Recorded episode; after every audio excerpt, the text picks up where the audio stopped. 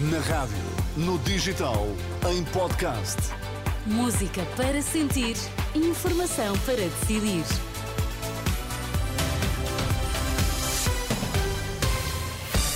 Pedro Queiro, boa noite. Vamos às notícias em destaque esta hora. Olá, boa noite. Mais de 6 mil crianças que frequentam creches privadas gratuitamente estão em risco de perder esse direito.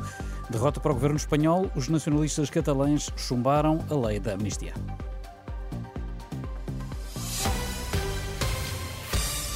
Mais de 6 mil crianças que frequentam creches privadas gratuitamente estão em risco de perder esse direito. O alerta é da Associação de Creches e Pequenos Estabelecimentos de Ensino Particular.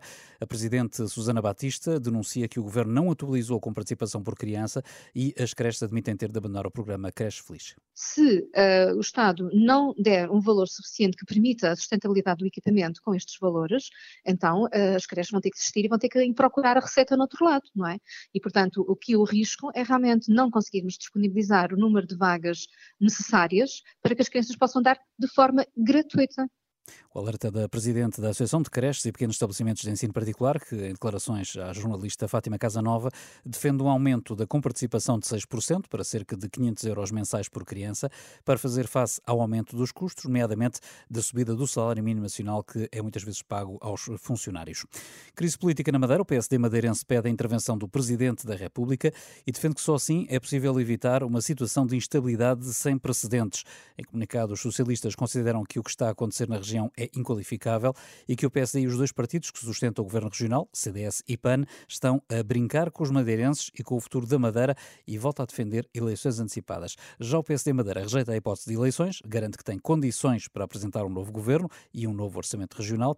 Para quinta-feira está marcada uma reunião do Conselho Regional para escolher o sucessor de Miguel Albuquerque. O líder do governo regional está de missionário e é arguído na operação judicial que investiga suspeitas de corrupção.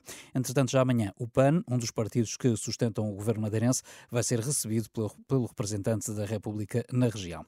E o diretor nacional da Judiciária garante que a operação de buscas na Madeira foi eficaz e que não houve qualquer fuga de informação.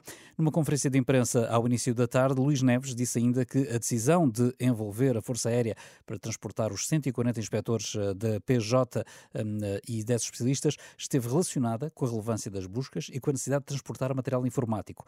Entretanto, os três detidos até agora nesta operação suspeitos de corrupção estão desde quarta-feira à espera de serem interrogados, quarta-feira da semana passada. Segundo apurou a Renascença, o juiz já terminou a leitura do despacho de indiciação e o interrogatório deverá iniciar só amanhã às nove e meia. Espera-se que com o início dos interrogatórios.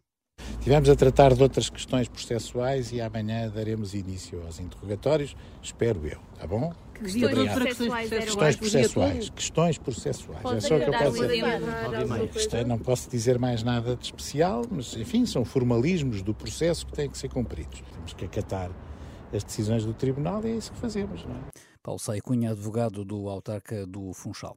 O produto interno bruto português aumentou no ano passado 2,3%, é o que indica a estimativa rápida divulgada pelo Instituto Nacional de Estatística. Entre outubro e dezembro, a economia portuguesa cresceu 0,8%. Para Diana Ramos, diretora do jornal Negócios, estes resultados podem favorecer o discurso pré-eleitoral tanto do PS como do PSD. Os socialistas podem reclamar louros de política económica, mas o PSD pode defender que a descida da carga fiscal pode melhorar ainda mais estes resultados. O PSD poderá também dizer que se a economia cresceu neste contexto em que temos uma elevada carga fiscal uh, e se nós pretendemos que essa carga fiscal seja aliviada, seja por via da redução do IRS, seja pela lógica de uh, aumento, de diminuição gradual do IRC, ora, ela poderá crescer ainda mais e não haverá qualquer tipo de perda de uh, receita que possa pôr em causa este, estas mesmas contas públicas. Portanto, os dois partidos, cada um à sua maneira, poderão, eh, de alguma forma, usar estes dados económicos a seu favor Diana Ramos, diretora do Negócios, ouvida pelo jornalista José Pedro Frazão, numa entrevista para na, ouvir na edição da noite depois das 11. Em Espanha, o Parlamento chumbou a chamada Lei da Amnistia. Os deputados rejeitaram o projeto que foi condição para os partidos nacionalistas catalães viabilizarem o governo do socialista Pedro Sánchez. O projeto de lei acabou por ser travado pelo partido Juntos pela Catalunha, encabeçado por Carlos Puigdemont, antigo presidente do governo catalão, que se refugiou na Bélgica em 2017, depois de ter declarado unilateralmente a independência da Catalunha. Ainda antes da votação, o Congresso tinha rejeitado fazer emendas eh, propostas pelo partido de Puigdemont. Agora, a reprovação remete o projeto de lei da amnistia para a Comissão Parlamentar de Justiça, que terá margem para introduzir alterações eh, nos próximos dias.